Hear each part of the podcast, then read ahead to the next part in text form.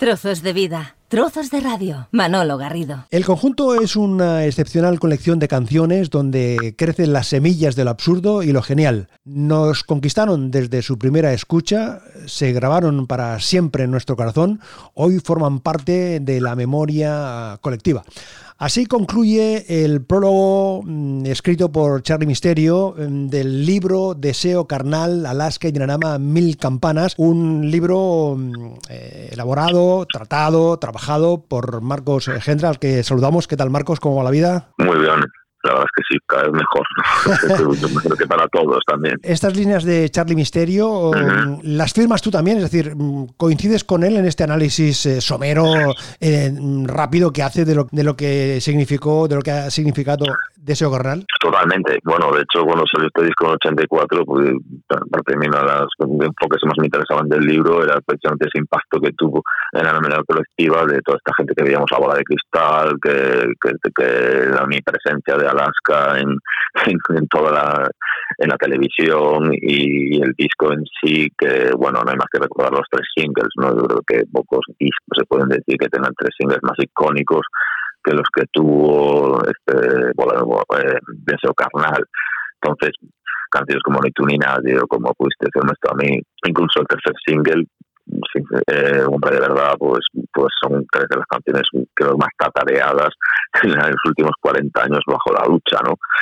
Eso lo tengo bastante claro. Creo que el disco en su momento pues reflejó pues un momento de euforia creativa que directamente pues se quedó condensado en estribillos que aún a día de hoy no han sido igualados. Muchas veces imitados, pero jamás igualados. Y eso sigue estando ahí, pues lógicamente, pues ya por, por el contraste con lo que vino después, pues pues es, la memoria colectiva sigue estando hoy en día, ¿no? En ese sentido. Sobre mi mesa de trabajo tengo el libro, mm, tengo el vinilo, lo conservo desde su momento, tengo el, vinilo, que luego hablaremos del concepto eh, gráfico, y tengo eh, dos giradiscos, eh, Marcos. En el número uno hay una canción y en el número dos hay dos canciones. Entonces vamos a arrancar con una de las dos canciones y la vas a decidir tú. ¿Correcto?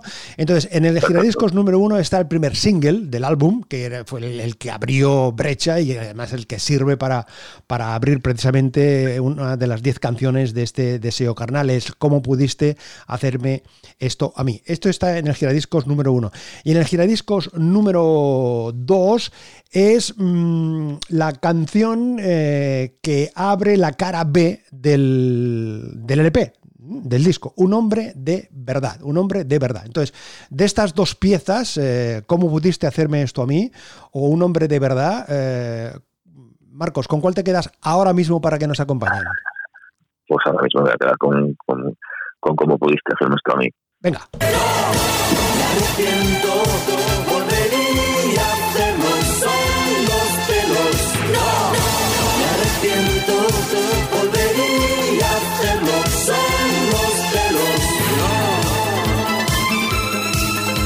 Sin duda de las primeras canciones, eh, Marcos, donde mm, se convertía, mm, vamos a decirlo, un asesinato por celos en la protagonista de una historia de estas características.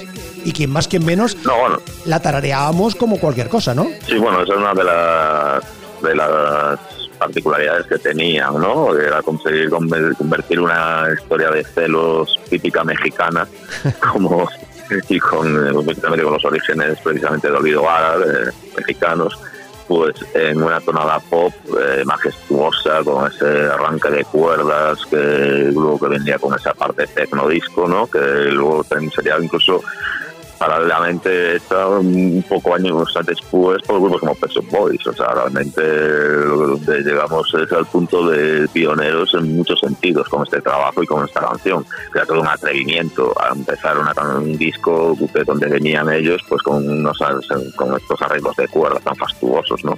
Creo que era pues, pues, no, hay más que ver el resultado, ¿no? no hace falta decir mucho más, ¿no?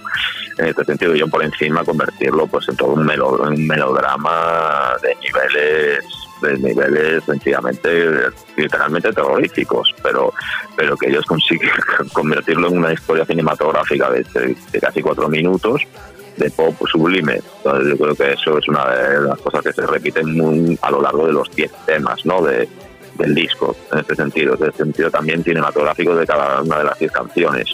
Y creo que eso se nota también mucho en ese sonido tan barroco, ¿no? tan por momentos incluso ampuloso, pero en algún sentido la palabra que tiene.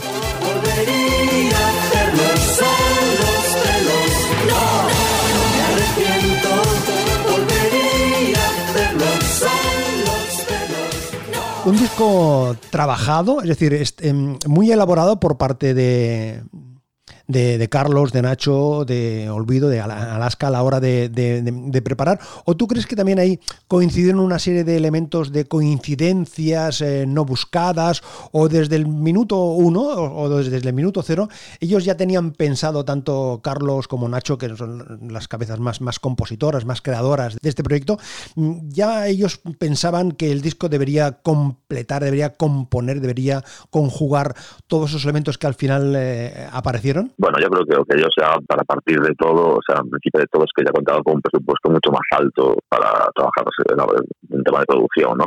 Pudieron contar con músicos ingleses, pudieron contar con, con esos arreglos de cuerdas y pudieron contar con un productor como Nick Patrick, que ya en ese, punto puede ser, puede ser una persona que viene de esos de esa generación posterior a los grupos post-punk, con ese sonido de los New Romantics y eso que tanto le gustaba a ellos, ¿no?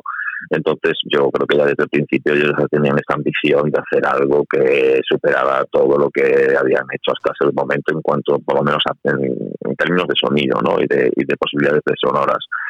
Eh, es curioso porque realmente el disco parte de una serie de esbozos que tenía Carlos, de hecho Carlos cuando, estuvo en la Mili, en Canarias, y estaba asesinado con el primer LP de Aztec Cámara. O sea, es como partir un poco de donde vienen estas canciones. Sería fabuloso encontrar, si existiera un tipo de grabación de aquel momento, de cuál es el esqueleto de lo que, lo que vino después. ¿no? Yo creo que en ese sentido está más que claro de, que ellos tenían una, una intención mucho mayor que en anteriores ocasiones y que realmente pues bueno conjugaron lo que lo que tiene el disco una canción como, como un bolero como es la que da título al disco a canciones tan fastuosas como Falsas Costumbres, que parece pues la quinta esencia del Bowie melodramático y fastuoso de la época glam, ¿no? En este sentido, sí, no hay más que escuchar cada canción del disco, tiene unas coordenadas y tiene un, y es muy diferente a la anterior, es como practicar la canción va a ser una relación contra la anterior, ¿no? Entonces, yo creo que eso no es fruto de la casualidad, ni de repente hoy tenemos estas canciones porque nos han salido así, vamos a ordenarlas, ¿no? De tal, de tal manera, o sea, para que quede así, no, eso es porque ya cuentan con, contaban con material que previamente ya habían, que habían estado visualizando y que, y que, y que llegó a lo que llegó, o sea, un disco que que es lo que sí que sigue significando lo mismo que hace 36 años que desde que ha salido, incluso más, ¿no? No me resisto a escuchar esta canción. He visto tu luz desde el balcón y tengo la impresión de que llegó el momento. Solo soy un buen profesional, yo vivo de matar y nunca me arrepiento. Pero hoy no sé lo que siento. Mi misión resultó un tormento desde que te vi. Este es el tormento, ah, aparece, vamos a llamarlo una rareza, porque aparece como cara B del single Como pudiste hacerme esto a mí, eh, con este sonido tan de pista de baile, tan negroide, y que luego, luego en, el, en el EP no, no, no forma parte, pero es de esas piezas que podía encajar, que podía formar parte del grupo de, de las 10 canciones que hay en el, en el deseo, ¿no?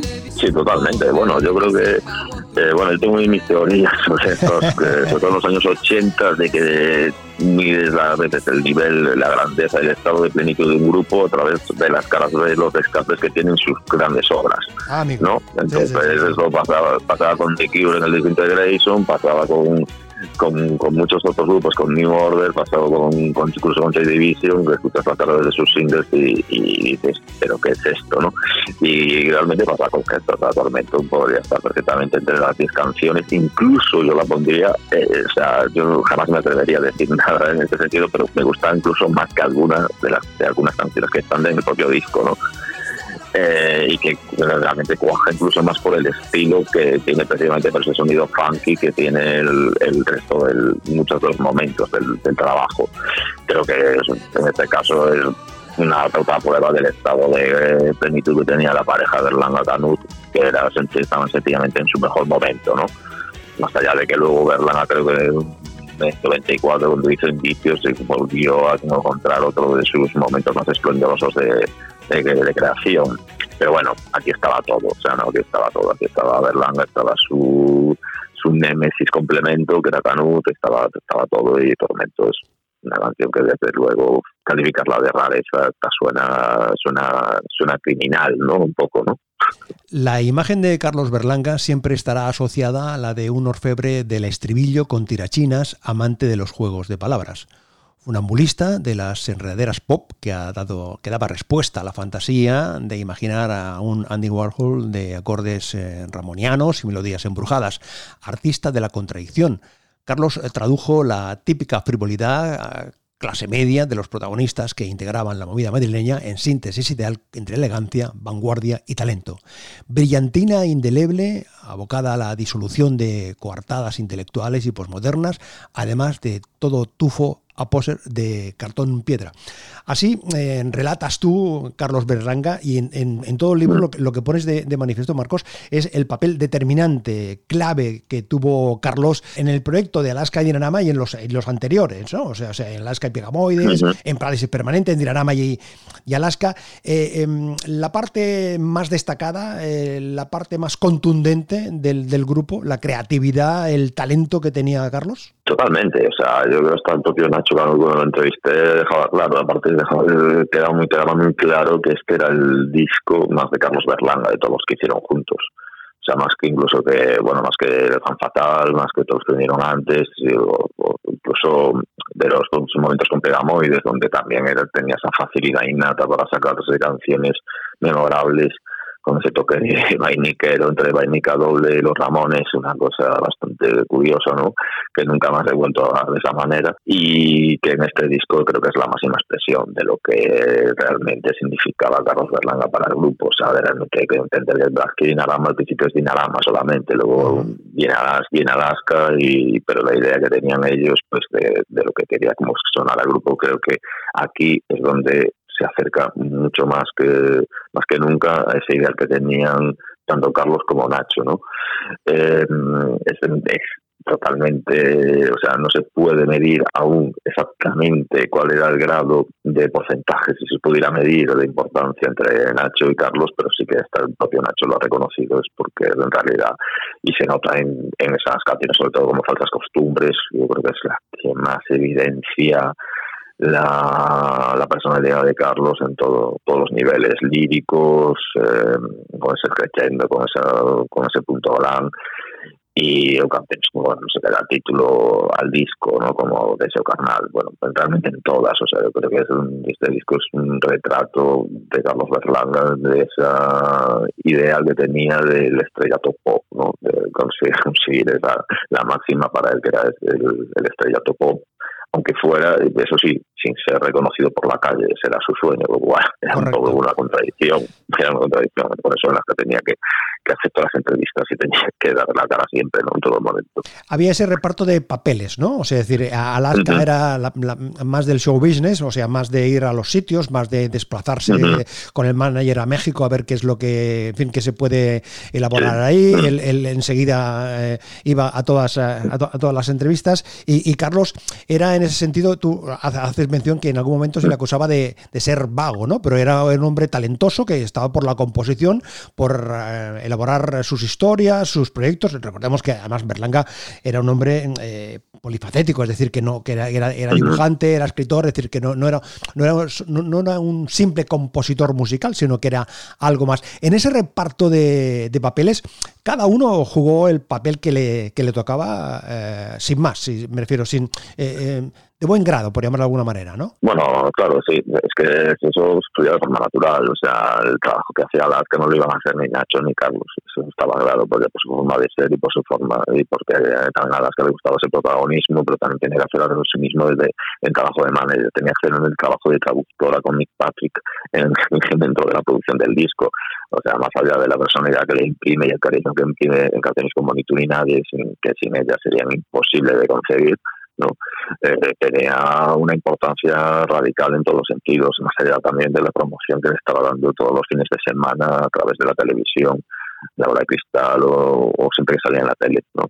Creo que eso es, eh, a veces eh, siempre entendemos un poco a, entender que es un disco de Carlos y Nacho, ¿no? Pero el propio Nacho reconoce que jamás hubiera salido adelante y jamás hubiera sido como es, no solamente este disco, sino todos los demás, sin la presencia de Alaska y sin el trabajo que hacía, básicamente porque Carlos y Nacho eh, tenían una tenían un, digamos un pánico escénico por decirlo de alguna manera incluso en directo hay que verlos la actitud que tenían a veces era muy estática era muy era muy robot kraftwerkiano, por decirlo de alguna manera, ¿no? Con, con cierto punto bohemio y cool, ¿no? Pero pero realmente, bueno, de lo que comentaste de si vago, Carlos Berlanga, más que vago lo que tenía algo que decía la gente que estuvo a su alrededor trabajando, es que es una persona que hizo, entender que hizo cientos de cuadros, por ejemplo, o sea, no solamente que tiene una facilidad increíble para sacarse un hit en cinco minutos,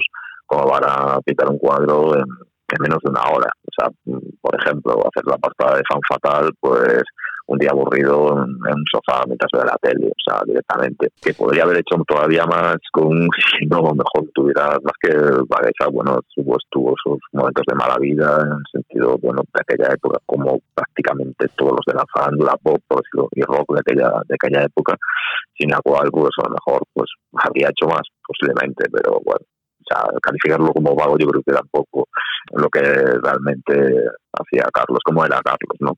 Haces mención a la conexión valenciana, ¿eh? Hay una parte ahí donde te sumerges precisamente en ese en esa búsqueda que haces de, declaraciones, de los testimonios que, tú cotejas directamente. Eh, claro, la, la, colección valenciana viene no solo por, por, por, Carlos, ¿no? No, bueno, por Carlos y por Nacho. Ambos vienen de Valencia, de, familias eh, muy, muy ellos se conocen desde niños y la verdad, y luego también de sus círculos. Hay que entender que para entender un poco la movida madrileña, que, que los orígenes de la movida madrileña, todo lo que se estaba haciendo en la movida madrileña, ya se había hecho algunos años antes, en, o sea, se, había empezado ya unos años, algunos años antes en, en Valencia. Y eso es muy curioso también a nivel de, estética y todo, ¿no?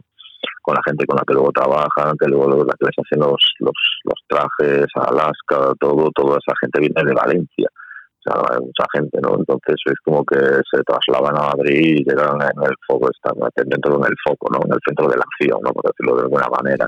Entonces también está ese punto valenciano del humor valenciano en ciertos momentos del mm. disco, como el propio Nacho reconocía, o sea, es algo que está ahí.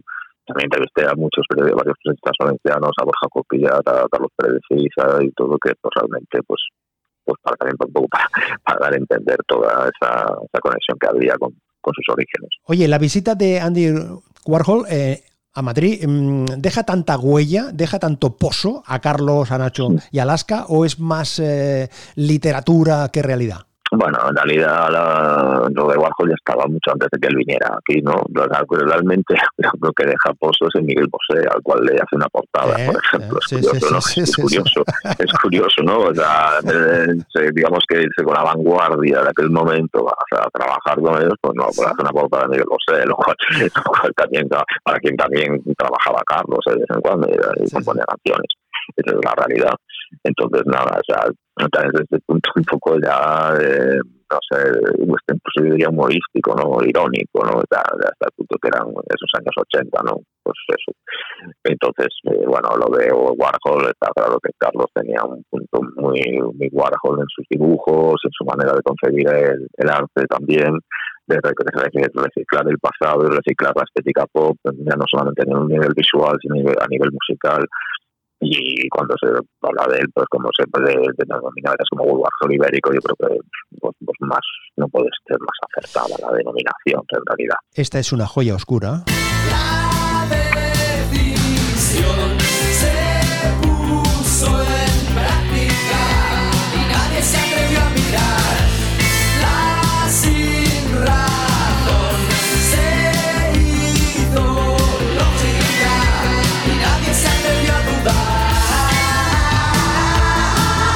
Calificas de joya oscura eh, esta, esta pieza por, por, la, por, por, la historia o por la forma que tiene Carlos de, de cantar ahí. Bueno, yo más bien por, por, por, esa eco que tenía por es permanente, que era muy reciente aún, en, todo lo que era el universo Pegamoides, Dinarama, Pares Permanente, todo lo que todo lo que estaba ahí en ese círculo que realmente se retroalimentaban unos a otros, ¿no?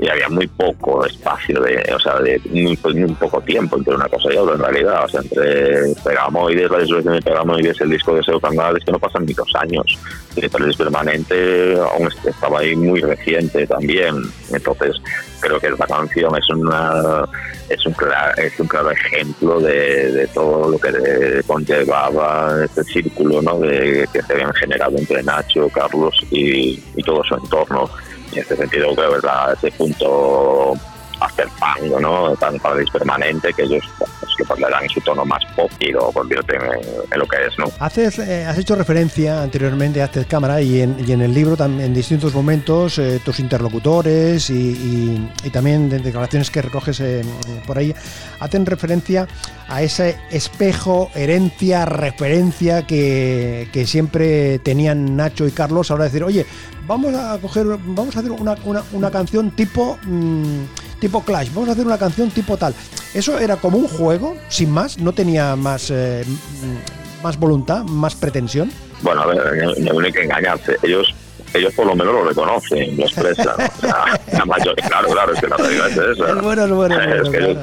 claro, claro, ellos, pues, la mayoría, la, es, el que no lo diga, o sea, el que no lo reconoce en su consciente, aunque no lo sepan expresar, lo están haciendo siempre. O sea, se lo viene en forma directa o indirecta ellos tenían la capacidad de decir, pues, por ejemplo, que que, que, que, ni tú ni nadie esté basada pues en el, en el bajo de London Calling, por ejemplo, es, luego dices tú, pero no eso te das cuenta, o sea, te fijas, o sea, es algo que realmente se puede ver, escuchar a primera vista, pues luego te das cuenta, te fijas y, analizas y dices, ah, vale, sí, está ahí, ¿no? O sea, vale, pero no, o sea, realmente tú, si luego, si tú escuchas, o sea, los referentes de los que ellos hablan antes de coger una canción y cómo, cómo lo hacen, y escuchas esa canción sin conocer esos referentes, es que no lo vas a adivinar en la vida. Es muy difícil.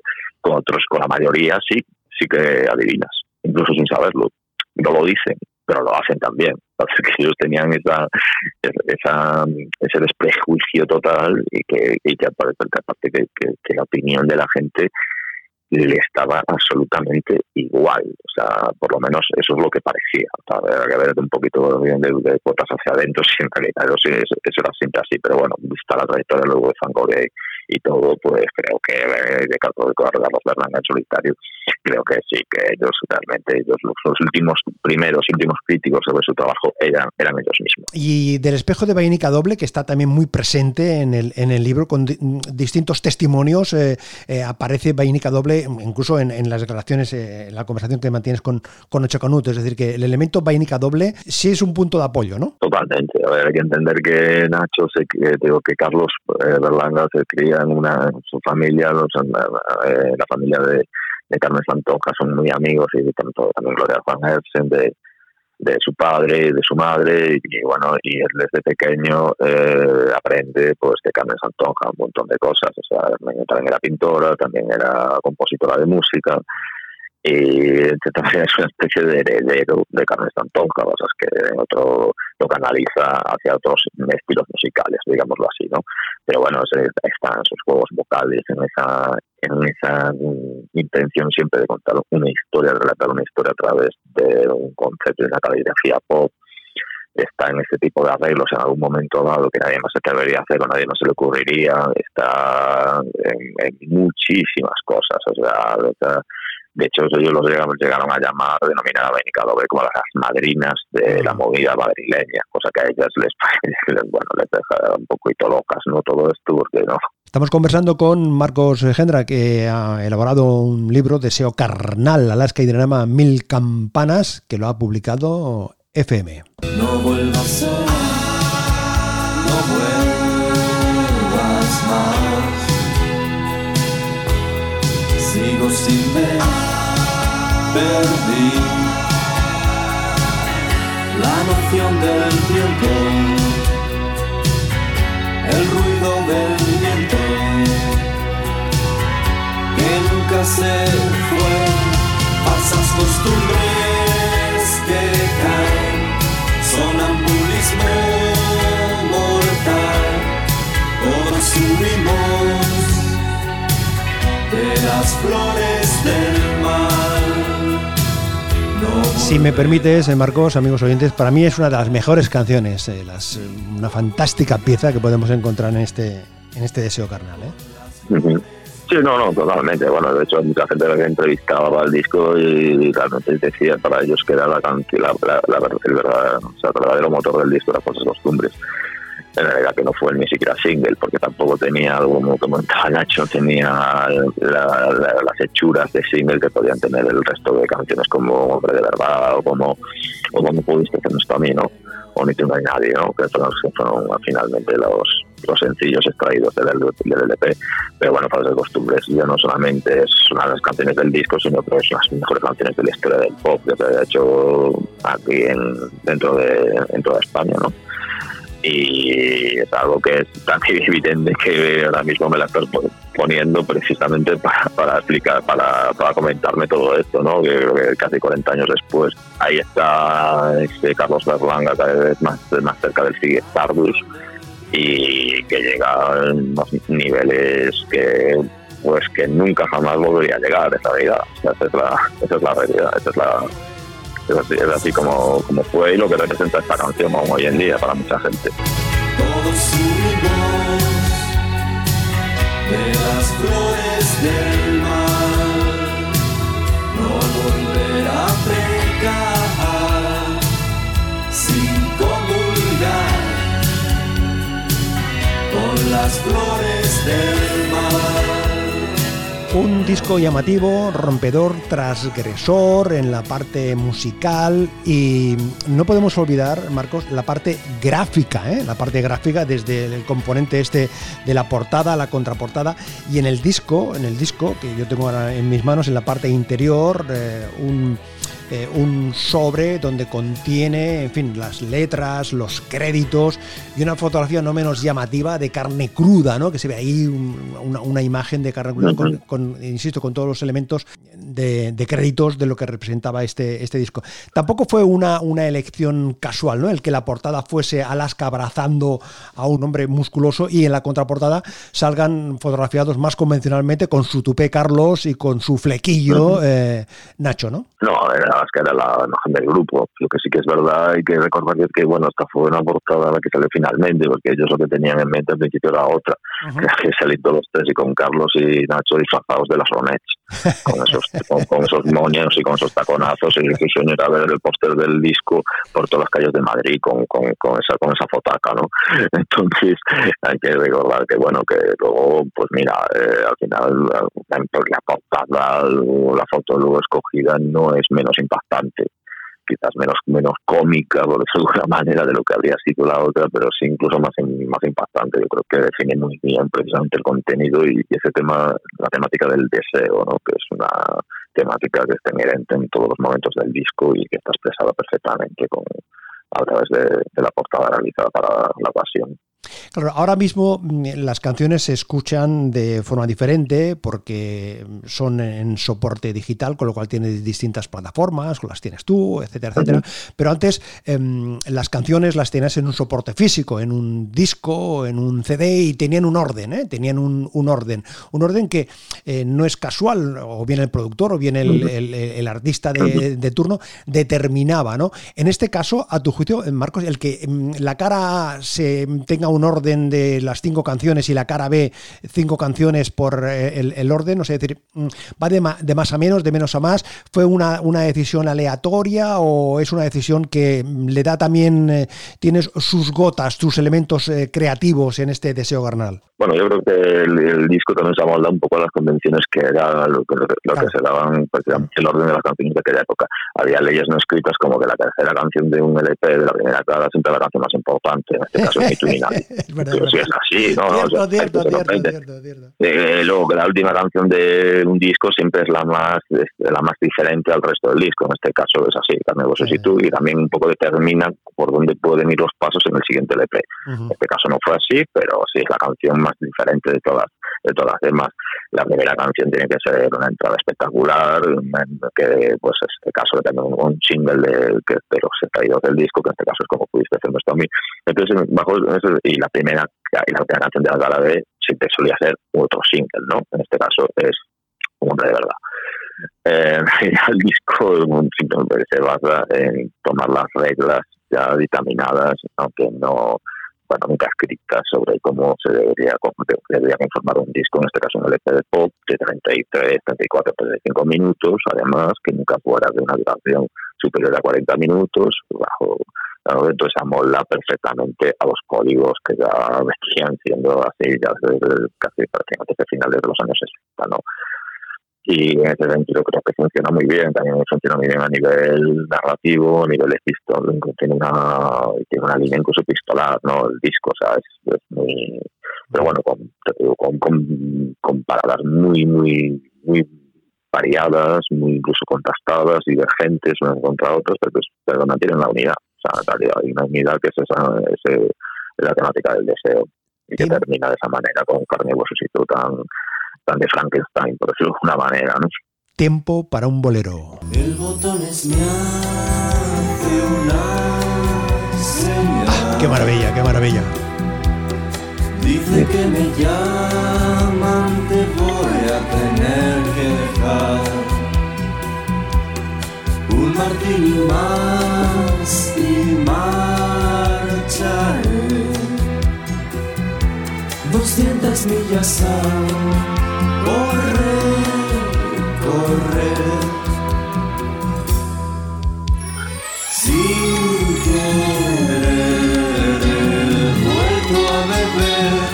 ¿Sorprendió este bolero, tú crees, en ese momento? A mí me sorprendió, de decirlo. En su momento, la verdad que pensé, digo, ¿qué, qué, qué hace esta gente cantando un bolero convencional? No, no, no, totalmente. Es lo que me decía Rafa Cervera, que, en este momento, pues haber hecho esto, pero fue una, una provocación. o directamente, claro, claro. O sea, estamos hablando que también un poco lo que hacía también Mecano, luego después, sí, que, se, sí, que se hacían estilos como una marcha fúnebre, como que este cementerio, lo convertían en un single, una marcha fúnebre. O sea, realmente estamos hablando de alguien un nivel también un poco de, ese humor y de ese desprejuicio que había en aquella época y también la habilidad para conseguir que estas cosas sonaran luego totalmente pop, ¿no? De alguna manera. Porque es eso, pero de, eso canal no solamente es eso, es un bolero, sino que es la canción que pone título al disco y que da a entender la temática general del disco, o sea, que va más allá de que no es una pieza ahí simplemente hecha para provocar, sino que, que no es una, una pieza central de lo que significa todo lo que vas a escuchar a su alrededor. Hace mención precisamente eh, ahora mismo, y hay un capítulo, cuando Dinarama destronó a Mecano. Hubo ahí un pulso musical eh, fanático entre Mecano y, y los Dinarama.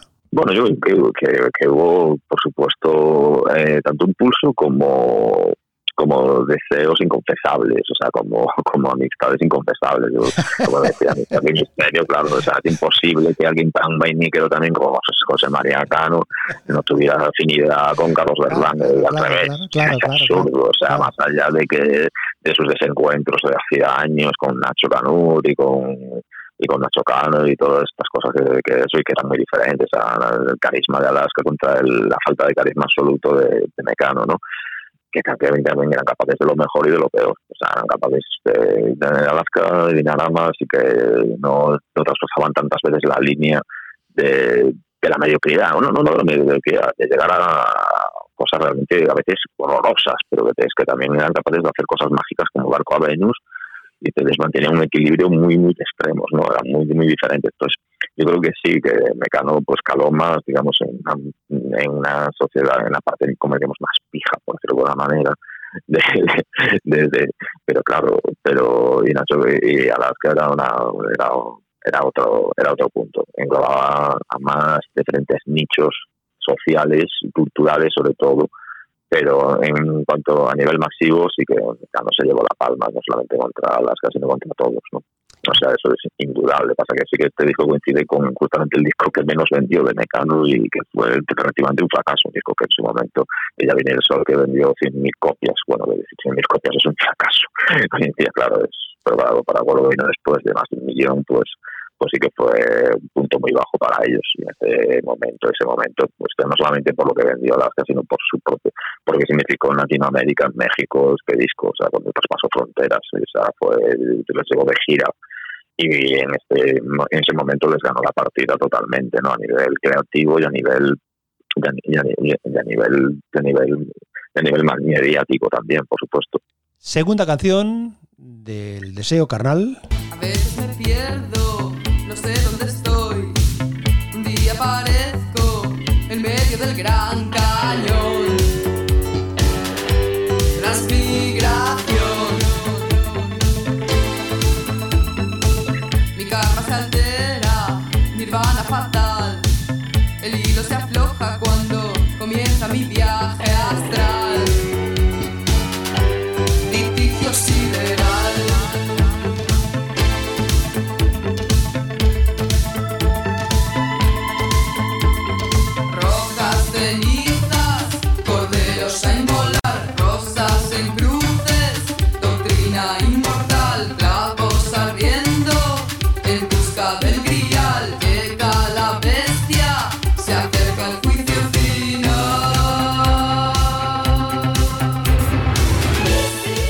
Curiosidad, este Isis, eh, Marcos. Bueno, yo creo que eh, en ese sentido, decir diferente mm, después de haber escuchado un bolero, por ejemplo, pues eh, no sé, me parece, no, en su caso no, diferente, no, parece diferente con respecto al resto de grupos, sí, o sea, Claro, claro, claro. de, de encontrar una, esa línea funk, incluso de música disco, dentro de una temática siniestra, de sus lecturas de, de Madame Blavatsky, por ejemplo, pues era algo que solamente sabían hacer ellos. Y lo hacían de maravilla, ¿no? Una manera, como decía antes, muy visual, muy cinematográfica y, y- y con ese punto tuvimos una, una especie de versión desenfadada de Susan de Banshees, ¿no? En este, como en este, caso, lo cual, la, cual, la cual admiraban profundamente, tanto, tanto ella, tanto Alaska como el resto, ¿no? Y si nos fijamos un poco en la imagen que tenían comparada con cuando era un trío Susan de Banshees, pues hay, bastante similitudes, ¿no?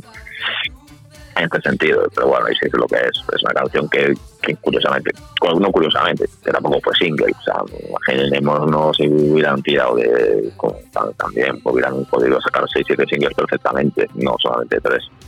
Oye, este Deseo Carnal, Alaska y Dranama, Mil Campanas, este libro que te ha representado un trabajo considerable de sumergirte, de andar buceando, escudriñando, buscando testimonios eh, directamente a través de las eh, hemerotecas. Mm, para el seguidor de Alaska y Dinarama, o en definitiva, lo que, lo que haces allí es retratar, eh, retratar todo lo que hay alrededor del disco, que es decir, todo lo que sucedía en esa época, mediados de los 80, con lo que representó culturalmente para este país. Sí, no, yo, a ver, yo lo que también pretendía era, porque se ha escrito mucho sobre este tema, sobre todo en estos últimos años, entonces yo lo que no quería hacer un libro más en este sentido, yo lo que ten- tenía muy claro era sobre lo que había comentado al principio, sobre ese impacto que tuvo en niños como pudo ser Jimmy Kiway, como Antonio Galván de Parade, en músicos con, pues como en, más músicos, en periodistas, e incluso en DJs de la noche madrileña de hoy en día. Yo tenía clarísimo que quería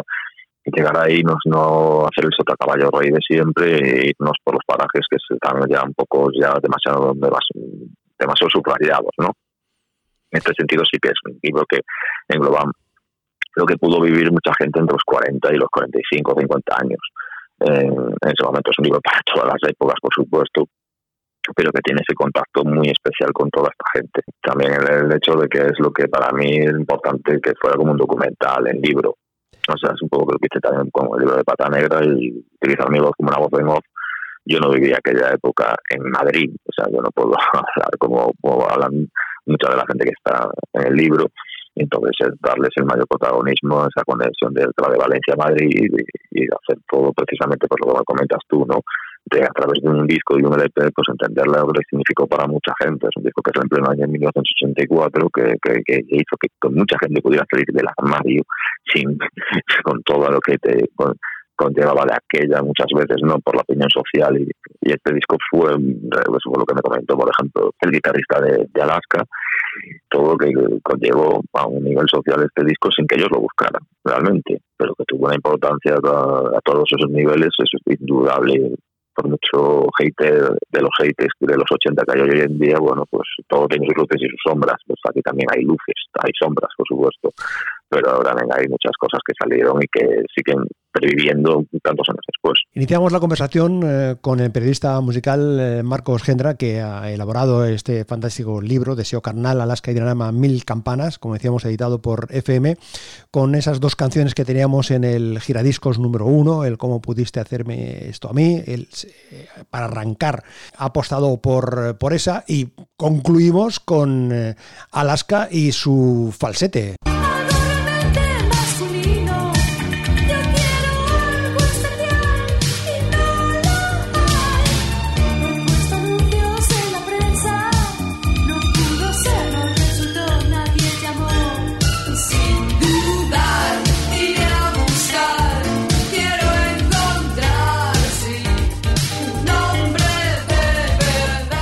De las canciones bandera ¿no? del, del, álbum, como decías, eh, decíamos antes, eh, Marcos. Sí, tanto esta como Ni Nadie se ha convertido en himnos y lo siguen siendo tanto como después, por lo que representaron en su momento y por lo que ayudaron y por lo que siguen haciendo, ¿no? No solamente, solamente por la canción en sí misma, sino por esas portadas de los singles tan, tan explícitas y tan y tomadas con, con esa naturalidad, como, si, como aquellas portadas de los singles de los Smiths, de cuerpos de hombres desnudos, pues que, que salían, pues era que estaban retratadas con una absoluta normalidad, no ni siquiera por provocar, ¿no? O sea, y creo que en ese punto tiene bastante relación con lo que hicieron los Smiths en ese punto, ¿no? Papás como, como la de como la de un hombre de verdad, que no parece ser una canción pues que tiene un punto muy chic y en esta ahí sí que es verdad que hicieron hacer una canción chic y se nota de principio a fin, ¿no? Cuando hablábamos de esto de vamos a hacer una canción como esto, ¿no? Pues aquí sí que se nota totalmente, sin, pero bueno, tampoco lo intentan disimular, está claro, ¿no? En ningún momento y lo que, lo que resulta es una pues, otro bombón de música disco en este caso que realmente pues, es irresistible y lo sigue siendo tanto tiempo después, ¿no? y el falsete de Alaska, que también deja de ser un guiño, ¿no? Y, además con ese bajo tipo chica ahí, pim, pim, pim, pim, pim, marcando, ¿no? Totalmente, total, totalmente. O sea, es que, no, es que ya no es, vamos a ver más, más como comentas tú, ¿no? Vamos más allá, ¿no? Que hay un punto de guiño y homenaje muy explícito y clarísimo, ¿no? Desde el falsete de Alaska, ese bajo que realmente es, pues está totalmente tomado de, de lo que de lo que eran Chic eh, habían sido sobre todo en los años anteriores no entre finales de los 70 y principios de los 80 en su, época dorada. Marcos Gendra gracias por compartir este ratito con nosotros y gracias por hacer este libro que nos ha servido para conversar contigo y para poner en marcha la memoria la memoria y sumergirnos ahí y refrescar y conjugar las cosas. Un abrazo Marcos muchísimas gracias hasta la próxima. Muchas gracias a ti Manolo. Nos vemos